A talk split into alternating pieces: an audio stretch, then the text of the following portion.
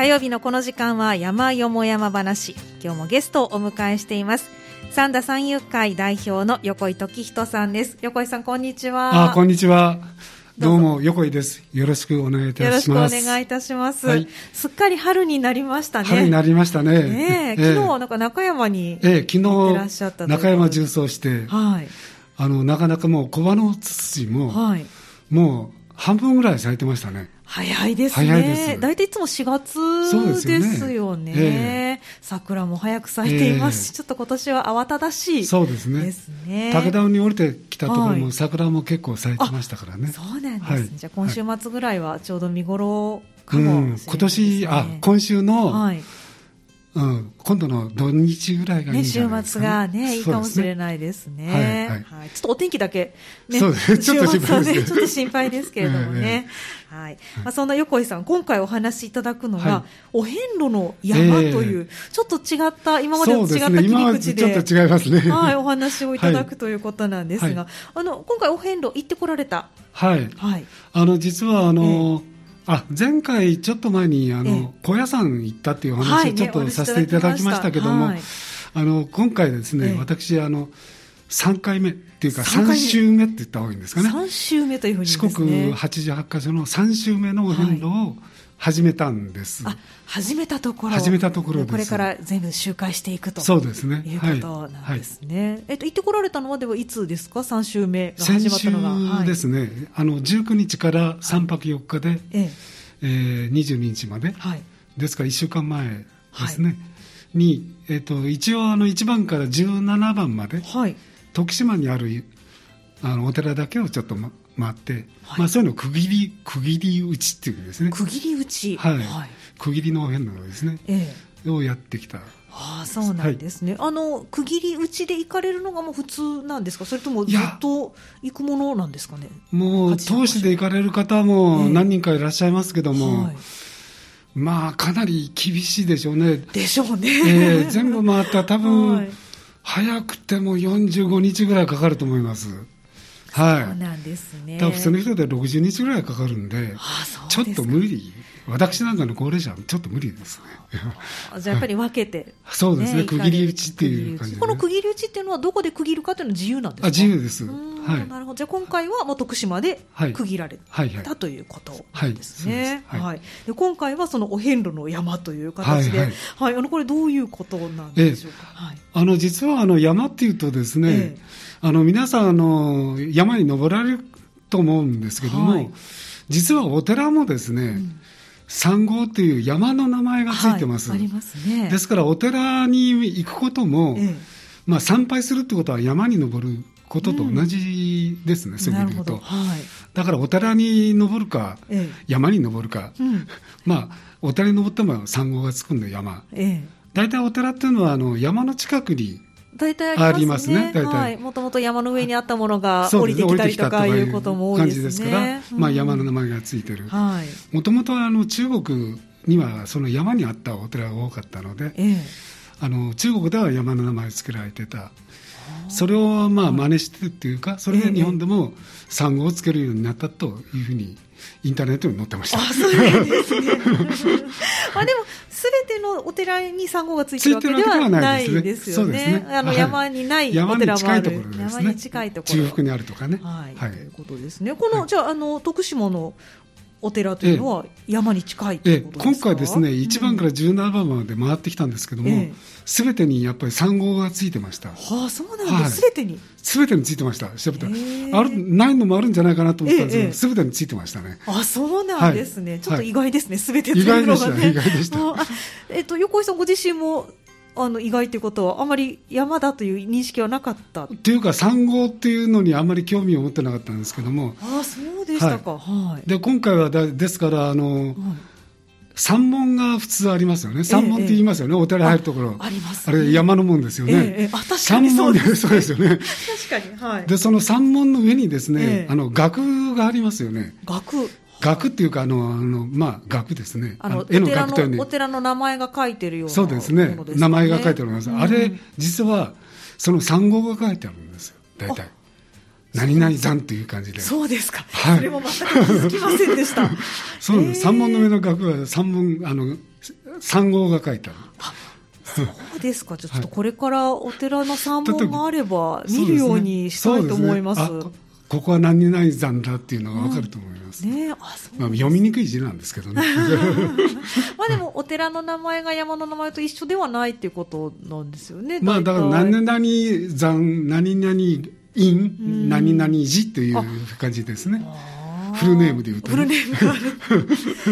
えー、面白いですね。それまたなんか、新たな気づきですよね。えー、そうですね。わかりました。で、今回1番から17番まですべてに、はい、えー、の3号が、まあ、山があったということですけども、ちょっとその工程、あの、お気づきになったことなどお話しいただけたらと思うんですが、はい、はい、あのちょっとその前にですね、はい、その88箇所っていうのはどういうものかということで、そ、ね、の全体的な話ちょっとさせていただきますと、皆さんもご存知かもしれないですけれども、ね、はい、ちょっと改めてお伺いできたらと思います。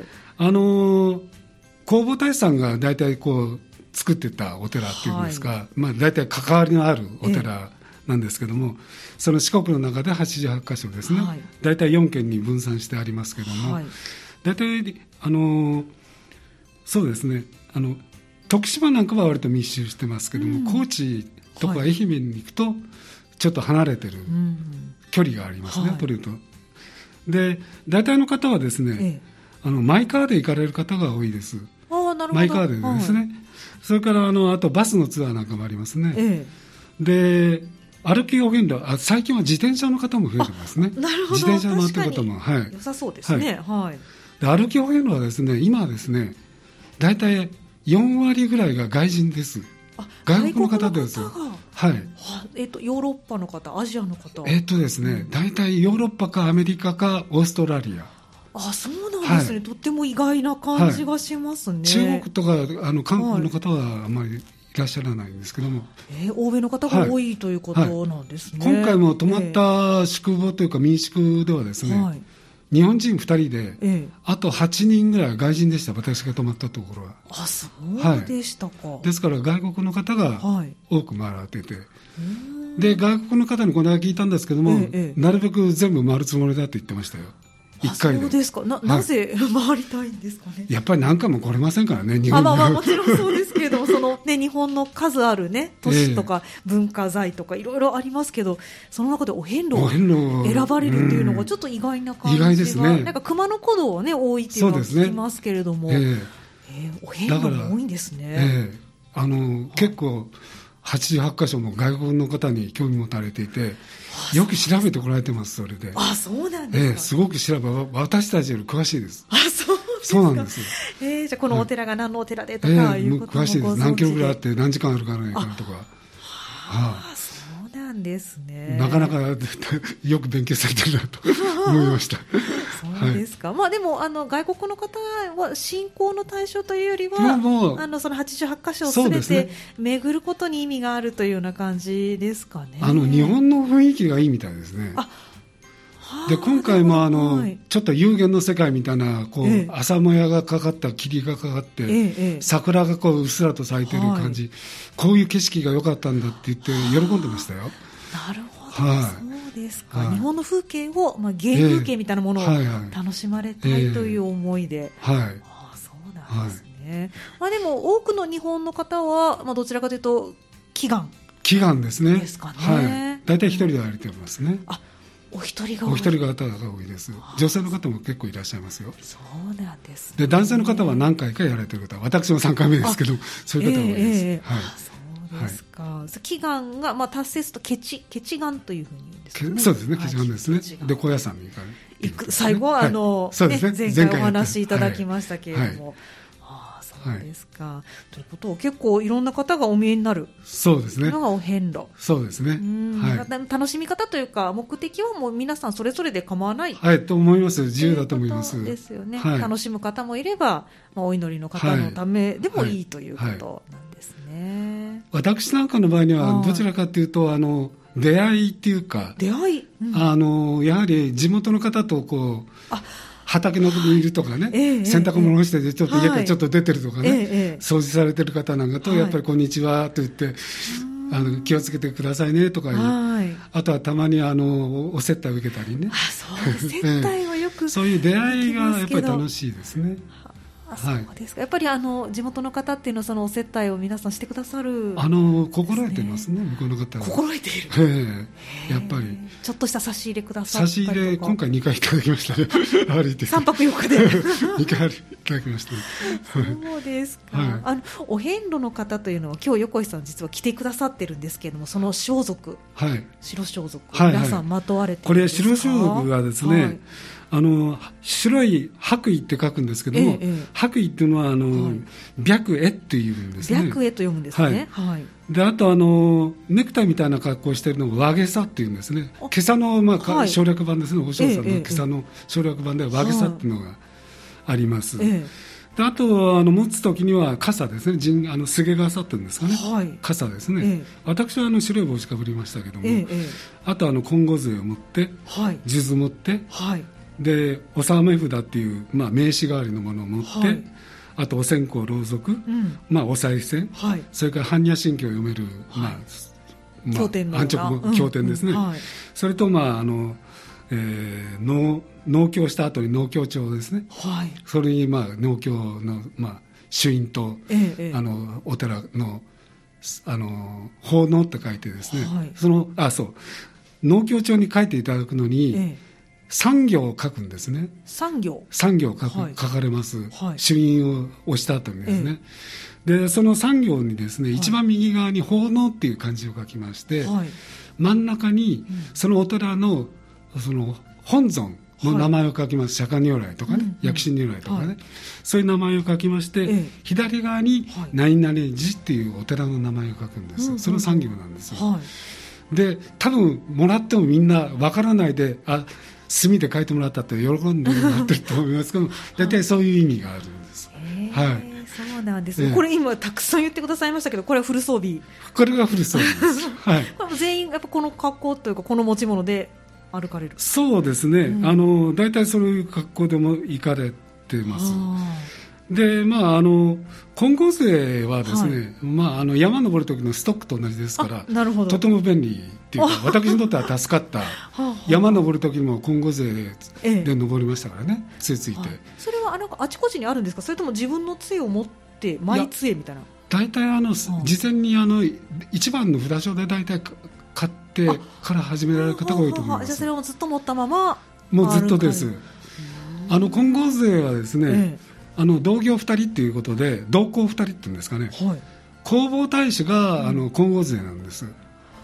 はい、じゃ弘法大使様と一緒に歩く弘法大使様と、その金剛勢が弘法大使になり変わって、ええ、一緒に2人で歩いていくという、そういうものなんです。知りませんでした。あそういった意味もあるんですね、はい、じゃあやっぱこの杖も必ず持って、はい、ということそうですね。ですね、えー、あの先ほどおっしゃったその、えーと、白衣はい、和芸さ、はい、これもやはりじゃあ皆さんされるものしてます。はい。そうですか。じゃあもうパッと見て、はい、あこの方はお遍路の方だというのがすぐわかる。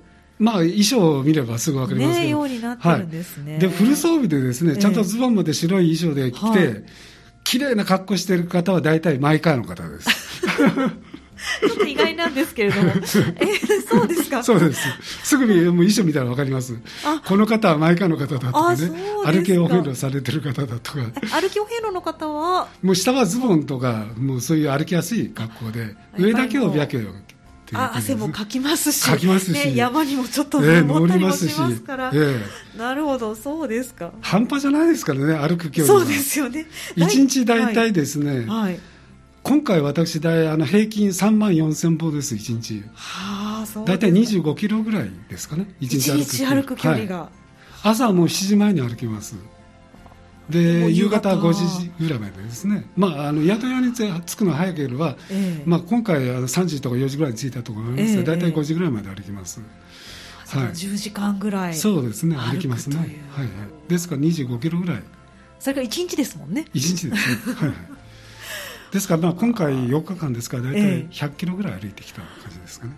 はい、それはお疲れ様でした。はい、今回は3週目ということで、はい、まあちょっといつもと違った目線で、ね、そうですね。歩いてこられたということですけれども、い、かがでしたでしょうか？えまああの、はい、今回はちょうど天気も良かったんですね。あそうなんですね。一回だけちょっとだけあの、え山登る正山寺って山に登る後でお話ししますけども、え、ちょっと雨でありましたけども、はい、上あの杉が大きい杉がありますから、うんうん、そんなに雨も当たらずに登れましたので、はい、まあ天気もよく気持ちよく春で、ええ、あのみかんもなってますしね。夏みかんもなってますし、ね。え、そういうのを見ながら歩いてきました。なんですね。はい。はい、ではちょっとその歩かれたところをね、ね少しご紹介いただきたいと思いますが、はい。あの一番があの霊山寺っていう。はい、あの霊という字書くんですけども霊の山の寺という霊山寺っていうお寺、ここから始まります。はい、で大体ですねあの徳島はあの割と近いところが多いんですね、ええ、あの寺とお寺との間が。はい、であのあそうそう霊山寺あのこちらから行くときにはですね、あの三宮から7時5分発のバスがありまして、はいええ、鳴門西っていうところで降りられますと、はい、そこから15分ぐらいでもう霊山寺っていうところに行けますから歩いてアクセスいいんですね。アクセスいいです、はい、ですから7時5分のバス乗って鳴門西、え、あ高松行きのバスですけども、乗ってったらすぐあの霊山寺にはですからもう9時頃には入れますんでね。はい、早いですね、はい、でもその日から歩くことが歩くことはです。もん、だフル1日歩けると思っていただいて、1番からもフルに歩けると思っていただいていいです。はい、で1番から歩きましてね、えであのまあ、大体あのお寺の間はですね、え大体あの3キロとか4キロぐらいの間隔であります、最初の頃はですね、はい、はい、ですから歩きやすいです。そうですね、なんか次々にあると、ええ、次々に歩けます、気持ちもいいですよね、え、ですから1日目に大体6番から7番ぐらいまで歩けます、大体の方が。はい、で民宿も結構あるし、あとあの6番の安楽寺とか、うん。7番十楽寺とかいいんですけども、ええ、そういったところに宿坊もありますから、はい、お寺で泊まれることもできます、うん、なるほど。でなかなか平坦な道ですから、え、歩きやすい、はい、あの歩き変動されるときは最初には楽勝で行けると思います。ああそうなんですね、はい、はい、であのその後にですね、あのちょっとだんだん厳しくなってくるんですけども、はい、あのその7番過ぎましてね、はい。あの8番が熊谷寺というお寺があるんですけども、はいええ、ここはあの桜がとっても綺麗なところです。今回もちょっと桜咲いてましたね。あ早いですね、はいはい、やっぱりね、はい、で1回目の時にはちょうど夏前だったんですけど、え、梅雨だったんですけど、紫陽花がとっても綺麗だったところです。ですか。ら8番のこの熊谷寺っていう、熊谷っていうのは熊谷っていう、はい、熊の谷、熊の谷ですね。熊熊谷寺。はい、ここなんかはあのお花が綺麗なところで印象に残ってます。うんはい。で9番はあの法輪寺っていう、はい、ここはあの可愛い猫がいるんで、マスコットの猫がいる、そうなんですか。守り猫みたいな のがいるんで、有名なとこなんですけども、はい、ここだから外人さんもよく来られてますね、よく知ってますよ、ですから、あね、すごいです。ね、やっぱ今、インターネットで、ね、いろんな情報が流れるのでというのもあるんでしょうかね。ええ、はいで10番があの桐畑寺っていうところになります、はい、桐畑っていうのはですね桐畑っていうのは旗を旗織りをしてる娘さんがですね、はい、皇后大使が行った時にあまりに、その姿がみみみぼみすぼらしかったんで、旗織りの布を切って差し上げたと、弘法大使さんに。したら弘法大使がそのお礼にですね、観音菩薩像を掘ってですね差し上げたらしいんです、その娘さんに、旗織り娘旗織り娘にですね。したらその旗織り娘が、その後あのお坊さんとかにに尼さんになりまして、はい、でその旗織り観音像がそこには建てられてまして、はいうん、そこからその旗織り娘から桐畑寺っていう名前がついたと言われます。そうなんです、ね、このお寺はですね、はい、あの333段の石段がありまして、はい、とても厳しい。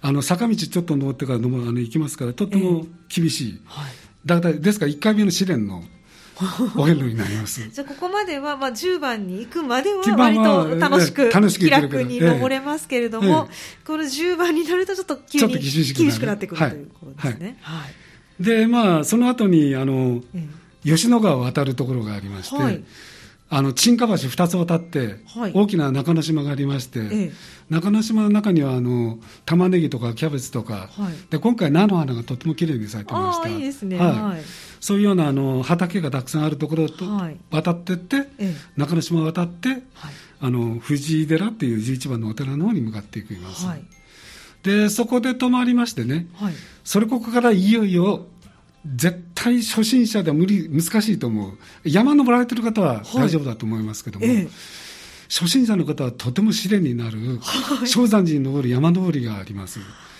遍路転がしと言われてるのは、お遍路さんが転がるという、遍路転がしっていうところがあります。山があります。ええで、そこの山に登る話をですね、はい、ちょっと後半のところに、ちょっと始めさせていただきたいと思います。わ、はい、かりました。厳しいところから、はい、厳しいところから。はい、お願いしたいと思います。後半もよろしくお願いします。はい今日の山よも山話は、三田三遊会代表の横井時人さんをお迎えしまして、お遍路の山をご紹介いただいています。後半もどうぞよろしくお願いいたします。はい。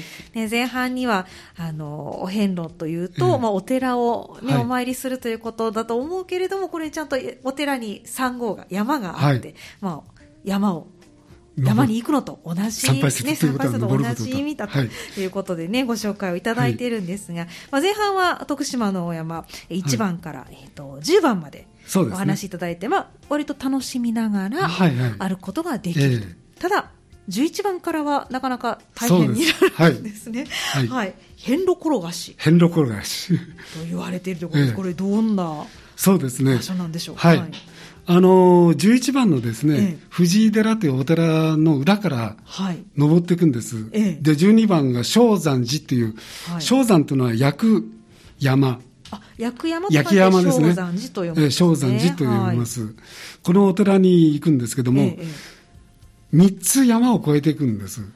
あ、いきなりここから山に入っていくんですね、はい、もういきなり山です。はい、寺の裏から山です。はい。で、えーとですね、今回あの、歩数が私払ったんですけど、ええ、2万9000本。はい。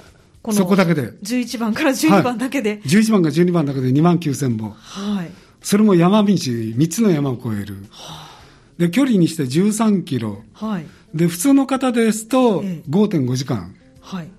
6時間近くかかります。はい、私は4時間半ぐらいで登りましたけども。そうですはい。あの、とても厳しい。で、遍路転がしっていう表表札っていうか札がですね、ええ、6箇所あるってよ。はい、遍路転がしの急坂が6箇所あるという、1箇所だけはあの下り坂の遍路転がしになりますけど、え、だから5つは急な坂を6つ登らないと、はい、あ5つ登らないと、うん、あの正山寺にたどり着けないという、こういう厳しいところです。ですはい、あの山としてはそんなに高くはない、ね、えあの、はい、高さはですね、正山寺山というあの、はい、山がこの裏にあるんですね、ええ、正山寺の裏にあるんですけども、はい、ここに奥の院っていうのがあるんですけども、え、ここが938メーター。そこそこありますね。938ですから、はい、六甲山より高いですよね。そうですね。ええ、全然高いですよね。だから結構高いです。はい。あのその正山寺っていう山は8合目にありますから、大体800メーターぐらいのところですかね。はい、お寺は8合目 ?8 合目にあります。はい。はい。ですから、やっぱり800メーター登るっていうのは、大変ですよね。そうですね。それも1回ではなくて3つ山越えてですからね。アップダウンが。アップダウンがあってですからね。なんか有馬三山みたいな感じですよね、ねイメージ的に、ね、それよりもっと下りますからね、1回。あ、そうえ、もう1回下に、ほとんど下に下りますから。で、また上がりますから。ああとても大変なところです。試練が試練が待ってると。1回目の試練が待ってます。はい、あの、ただ、途中にはですね、ええ調度案とか流水案とか、はい、あと一本杉越しというような、ええ、弘法大師の大きな像が立っているところがあるんですけども、はいはい、こういうあの、なんて言いますかね、癒してくれるような休憩所とかになるところもあります。はい、ですから、あの、歩いている分にはですね、目標があるんで、うん、あ、ここまで来た、ここまでたどりたどり着いたとか、目標があるので、え、それが励みになって登れるなるほど。ですね。はい。ただ、ここは途中で引き返すわけにはいかないですから、はい、もう行き始めたら、正山寺まで行かざるを得ない。いもう途中何もないですから、はい、もう杉林のとか、まあ、もう家も何も建ってませんから、もう助けること、助けてもらうこともできない。そう いうところです。ちょっとじゃあ、ここは心して登らなきゃいけない場所、はい、ということなんですね。はいはい、これは歩いてるお遍路さんしか行けない場所です。なるほど、そうです、ね、車でも自転車でも行けない場所です。ああ、そうです。はい。あの、車の前にはぐるっとあの周回してもらって、正山寺行かないといけませんから、このちゃんとしたお遍路道は歩いてる人しか行けない道です。はい。まあ、そういった正山寺に、まあ、4時間半ぐらいはかかって私着いたわけですけども、あのこの裏に先ほど言った奥の院っていうのがありまして、はい、正山寺山という山があります、ええ、これちゃんと山っぽにも地図が載ってます、はい、正山寺山ということで、はい、山っぽにも載ってます、え、でこれを見ましてね登ってきまして、私も初めてだったんですけども、はい、40分ぐらいの登りなんですけど、途中にですねあの大蛇を封じ込めた岩っていうのが、はいあの大蛇封じ込めの岩っていうのが、表札が立ってましてね、はい、であれと思って右側振り返ったら大きな岩があるんですよ、はいうん、でそこにどうも大蛇を封じ込めた岩らしいんですね、ええ、でその言われがですね、え、その正山という焼山先ほど言いましたよね、あのこの焼山っていうのはあのその大蛇がですね、火を吹いて、はい、その村とかその下の村とか、はい、この山を、燃やしてたらしいんです。そうやって暴れ回ってたらしいんですね。はい、それを弘法大師さんが見ましてですね、うん、それをその、あの、マロっていう水輪っていうんですかね、はい、これをその、あの、結びながらですね、ええ、あの、大蛇を封じ込めたという言われがありましてね、えでその大蛇封じ込めの岩っていうのがそこにあっておこれが大蛇を封じ込めた岩なんだということが分かります。あそうですか、はい、でその先にさっき言ってた、はい、あの奥の院の山頂があります、正山山という山頂があります、はい、であの帳場あたり良くないんですけどね、はい、まあまあちょっとだけ見えますけども、うん、その奥の院に行くまでの間はですね、えいろんな木のな表札がかかってるんです。これは何,、うん、何の木、はい、ですから理科の勉強になります木の名前がずっと書いてあります。じゃあまあお遍路というより山登り山登りで木の名前がいろいろ書いてありましてね、であのなんていうの譲り派ですか？あの木が多かったですね。ええ。そうですか。でまあいろんな私も知らないような木も荒かしとかね、ええ、あ なんか六甲山多いですよね、ええ、ああいうのもありましたね、ええ、でまあその正山山登りましてね、ええ、でそこの封じ込めの岩から降りてきまして、はい、で次の13番、はい、これ大日寺というとこがあるんですけど、え、ここの距離がまた半端じゃないんです。22キロまだ続くんですね。ええ。はい、いや、これはもうおあの下りですね、正山山からの下りですけども、はい、でこの22キロ、6時間かかります、歩いたら。はで私が今までの2回は歩いたんですけども、今回ちょっとあの日程の都合というか、ええ、3泊4日で帰ってこないというかというのがありまして、はい、あというかあの、一番最後にお話しする眉山というところに登る予定があったんで、はい、途中バスに乗りまして、はい、省略しまして、大日まで行きました、ですから歩いてる人は22キロ歩くことになります、ここが徳島の中では2番目に長い距離。になります。厳しくなるんですね、やっぱりこの辺りは本当に。はい、この辺は大ですから大変なところですね、歩いてても大変なところです。で13番の第二次を過ぎますと、先ほどと同じように、大体2、3キロ間隔で、お寺がまた並びます。はい、で、えー、と最後にですね、はい、井戸寺っていうのが17番にあるんですけども、ええ、あそうだ、先ほど、ごめんなさい、はい、正山寺のところで、はい、さっきマロ山っていう産号がついてます。はい、マロっていうのは、あの水林の意味らしいですね、水林っていうのは、風林とか光林とか言いますよね、あの、なんていうんですかね、あのあの五重塔とか多宝塔とか塔の上についてる、あのなんていうんだろう。あの、そうですちょっと丸くて、そうそうそうそう。音が鳴りそうな感じの。あん中に一緒に、あの、水林っていうのがあるありまして、その水林の、をマロっていうらしいんですけども、はい、それからそのマロ山っていう名前が正山寺に三号がついたと言われてます。先ほど弘法大師さんが蛇を、蛇を大蛇をやっつけるのに水林で水林の印を、結びながらっていう感じになってると。それであの、はい、17番の井戸寺なんですけども、はい、これはあの類山っていう名前がついてますけども、はい、でこの後にですねあの恩山寺ここの距離がやっぱり19キロあります、恩山寺までの間がですね、で恩山寺っていうのはあの弘法大師のお母さんの成果があったところらしいんですけども、近くにですね、ええ。あったところなんですけども、この19キロ歩く途中にですね、はい、地蔵院っていうのがありまして、ええ、そこの地蔵院のところが、眉山、眉山っていうのはですね、はい、眉毛の眉っていう字ですね、はい、眉毛の美ですね、え美山っていうんですけども、あの、確かに徳島の方から、鳴門とかそっちから見ると、え、あの、眉毛のような格好に見える、うん、こう、なんていうんですか、中腹、まあ、山頂がずっと続いてる。うん、ですから眉毛がこう、長い格好した感じですね、の山です、はい、それで眉毛の格好してるのは眉山というんですけども、ええ、で確かに遠くから見ると眉毛の格好してるようなんですね、はい、ですから山頂が長い、はい、でここがでですね眉山の重走路っていうのがあります、え、で先ほど言ってた恩山寺に行く途中から、はい、あの大体5、6キロ行ったところなんですけども、先ほど言ってた19キロに5、6キロ行ったところから、あの別れましてね、眉山の重走路の方に私は行って、家の方に帰る、徳島の駅の方に帰るルートを取ったわけですなるほど、じゃあ、これまでとちょっと違うルートですよね。はい、はい、で眉山の重走路を通りましてね、ええ、あの先ほど言ったようにあの高くはないんですけども、はい、あの山頂が長い、ずっと続くんです。で最高点が290メーターしかないんですけども、はい、でそこからずっと平らな道をこう緩やかに下っていくんですね。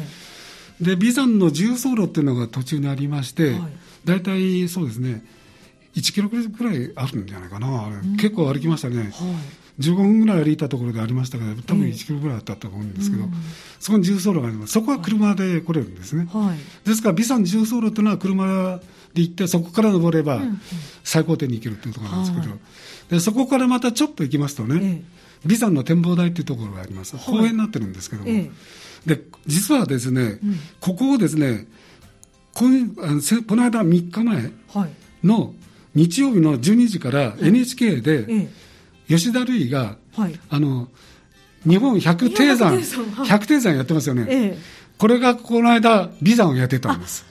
吉田類さんが登ってこの眉山のはい。え、あのことを言ってたんですはいそうなんですね 偶然だったんですけどね、そうでしたか。で、このビザの展望台というところが眺望が良くて、はいうん、ロープウェイも出てるんですけども。あ、そうなんですね。はい、で、ここから眺望良くて、はい、で、そこから私はずっと歩いて、徳島の駅まで降りてきて、うん、はい、まあ帰ってあ、展望台は大体277メートルぐらいですから、徳島の方とか。低いですよね。うん、あの、鳴門大橋なんかも見えます。桜も咲いててとっても綺麗でしたよ。あ、いいですね。はい。そうですか、はい、ですから徳島行かれたらロープウェイ使ってこの展望台、はい、で欲があればそこから、はい、まああのビザの重走路を歩かれてもいいと思います、これもヤマップに地図が載ってますちゃんと。